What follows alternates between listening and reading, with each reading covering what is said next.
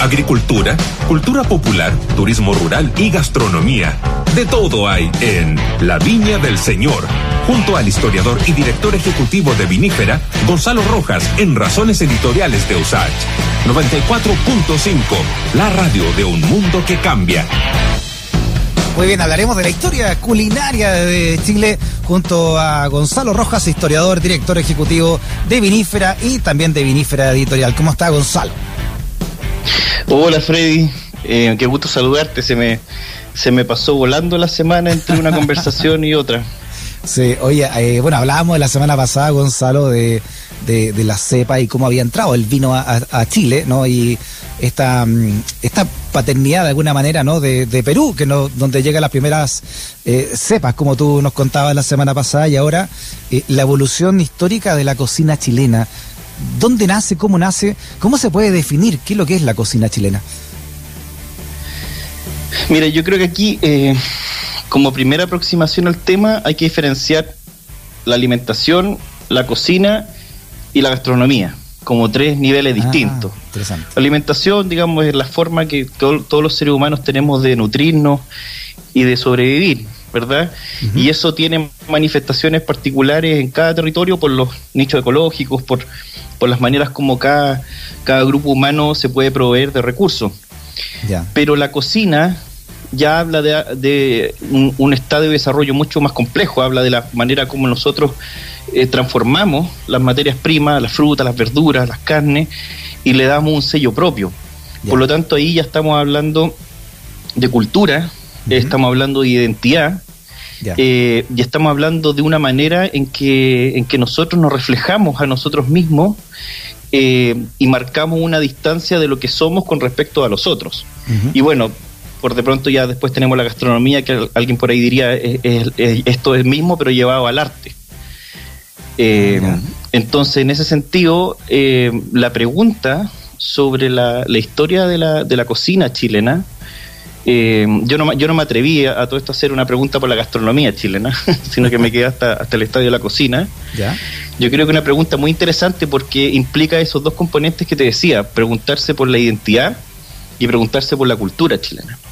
Claro, me imagino que Chile al ser tan disímil de de Arica hasta Magallanes, va cambiando también sus respectivas identidades eh, culinarias, pero si tuviéramos que quedarnos con un, con un plato típico, ¿con, ¿con cuál te inclinarías tú entonces para mm, identificar a nuestro país?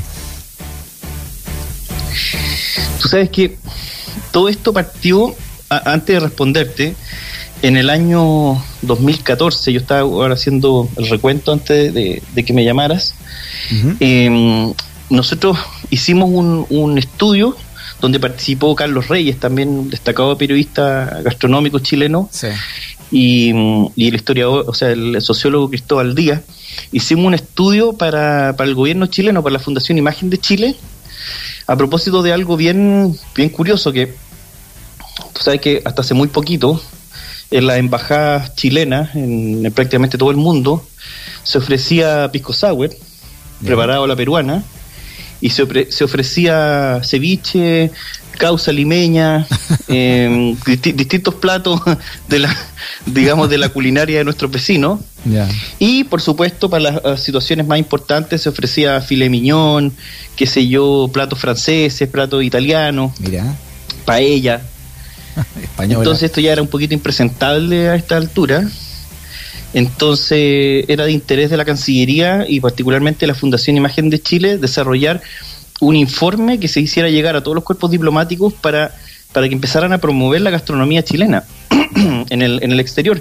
Pero ahí, bueno, la pregunta era, bueno, ¿y qué gastronomía? ¿Y qué platos? ¿Y qué vamos a promover? Claro.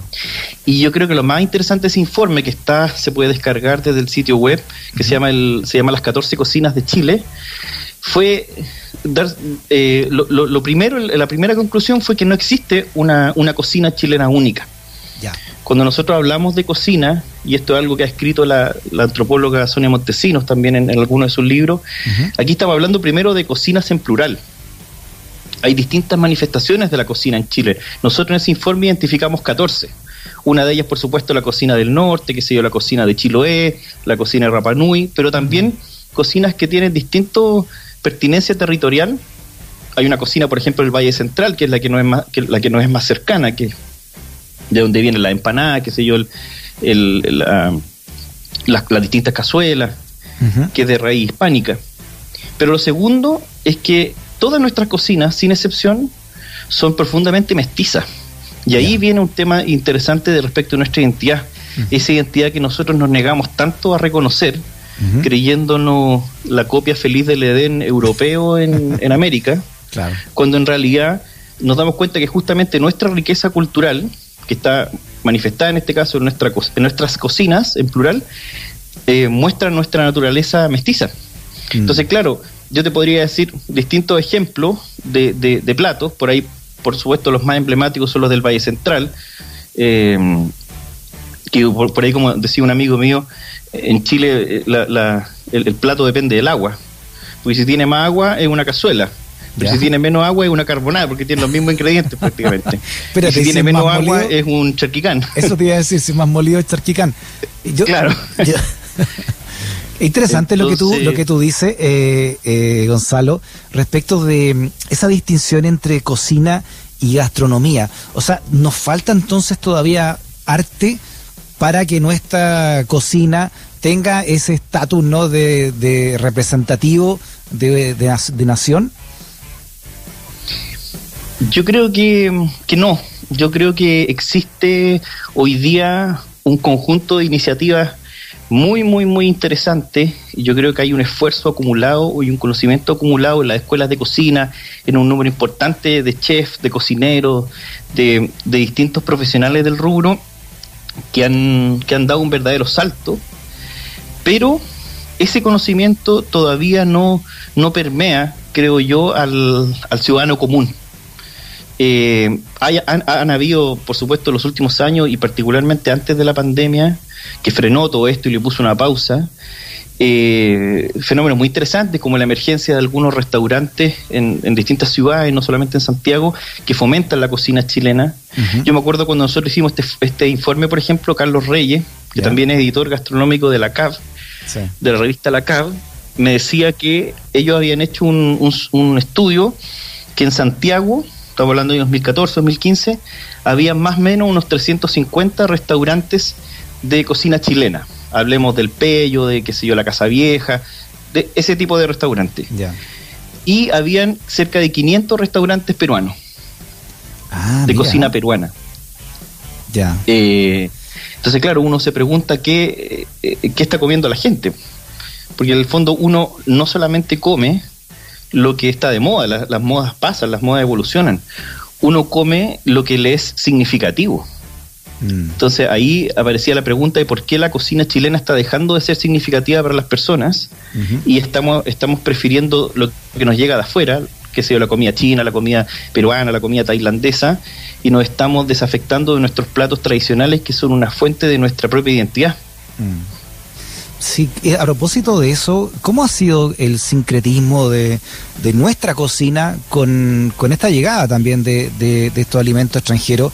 Primero, como tú dices, fueron, fue la comida china, ¿no? Que fue todo un boom. Y después viene em, la gran llegada de la, inmigración eh, peruana, básicamente desde los años 90 en adelante, ¿verdad? O sea, mira, si nosotros nos remontamos a los orígenes de esta cuestión, tendríamos que decir que el primer, el primer fenómeno de transculturación, de sincretismo, se dio con la llegada de los incas. Ah. Cuando llegan los incas, más o menos unos 70 años antes que los españoles, hasta la, hasta la ribera del río Maule, eh, y con un control total del territorio hasta eh, el río Cachapoal, eh, ellos justamente generan la primera oleada de influencia gastronómica o culinaria, diríamos, en, Chile. Ellos traen una, una, serie de productos y se llevan también una serie de productos hacia los Andes centrales. Ellos trajeron, por ejemplo, no sé, te digo, la chirimoya, trajeron el maíz, que nosotros hoy día las consideramos como autóctonos. Ah, mira. Y se llevaron frutillas, se llevaron, qué sé yo, ajo, se llevaron papas, que eran propias de esta zona. Y ah, luego, la papa ese fenómeno... ¿La papa es endogámica? ¿Muestra? Lo que pasa es que la, papa tiene dos orígenes. La, uno es los Andes centrales, eh, Ecuador, Perú, Bolivia, y otro es la zona centro-sur, o sea, la zona sur de Chile. básicamente la zona de, digamos, de la región de los ríos, los lagos y Chiloé. Ese otro núcleo donde desarrollaron una serie de tubérculos. Ya. Que no son las mismas papas que están en los, en los Andes centrales. Eh, pero ese fenómeno nunca se ha detenido. Piensa que una, una cosa que aparece, por ejemplo, en, el artículo que nosotros publicamos en febrero en, en Vinífera Editorial sobre la evolución histórica de la cocina chilena, es que eh, si nosotros pudiéramos viajar en el tiempo, algo que para los historiadores sería una maravilla, y, volver a, poder observar cómo era la época colonial, aparte de esto que, decíamos nosotros, esto de, la cocina mestiza chilena, la cocina en plural, dependiendo de los territorios, también hay un componente de clase que es muy importante. En Chile nunca la clase alta ha comido lo mismo que el resto de las clases sociales. Ah, Siempre ha marcado una diferencia a través de la cocina. Ellos no comen lo mismo que el, que el, que el roterío. Ellos marcan una diferencia. Entonces, en esa época se restringían a, a, los productos estrictamente españoles. No comían maíz, por ejemplo, no comían poroto, no comían quinoa, no comían nada que tuviera eh, algún dejo de, de indígena. Entonces se atrincheraban en la, en la, cocina hispánica, pero esa cocina hispánica que llegó ya venía súper mezclada con los árabes, con los judíos, con otras provincias de España y de Europa. Y, y, me imagino también desde México hacia el sur, ¿no? Iban incorporando también eh, algunos elementos en la conquista. Mira, a diferencia de lo que se dio en Chile, en otros lugares, como el Perú, por ejemplo, en México, se produjo un, mestizaje mucho más temprano en términos de, de, de, la, de la cocina eh, había más productos también, son, son lugares mucho más ricos ecológicamente. Pero en, el caso de Chile también hubo oleadas sucesivas, e incluso hacia finales de la colonia llegaron los vascos, por ejemplo, eh, llegaron algunos franceses con las reformas borbónicas que se les permitía venir porque eran católicos, mm. pero esto ya definitivamente se hizo mucho más ostensible en el siglo XIX con la, con la llegada de inmigrantes de otras latitudes. O sea, cuando llegaron los alemanes, por ejemplo, al sur, los suizos, eh, a, la, zona de los ríos, y se generó toda una, una, una corriente centroeuropea ahí, que es muy rica.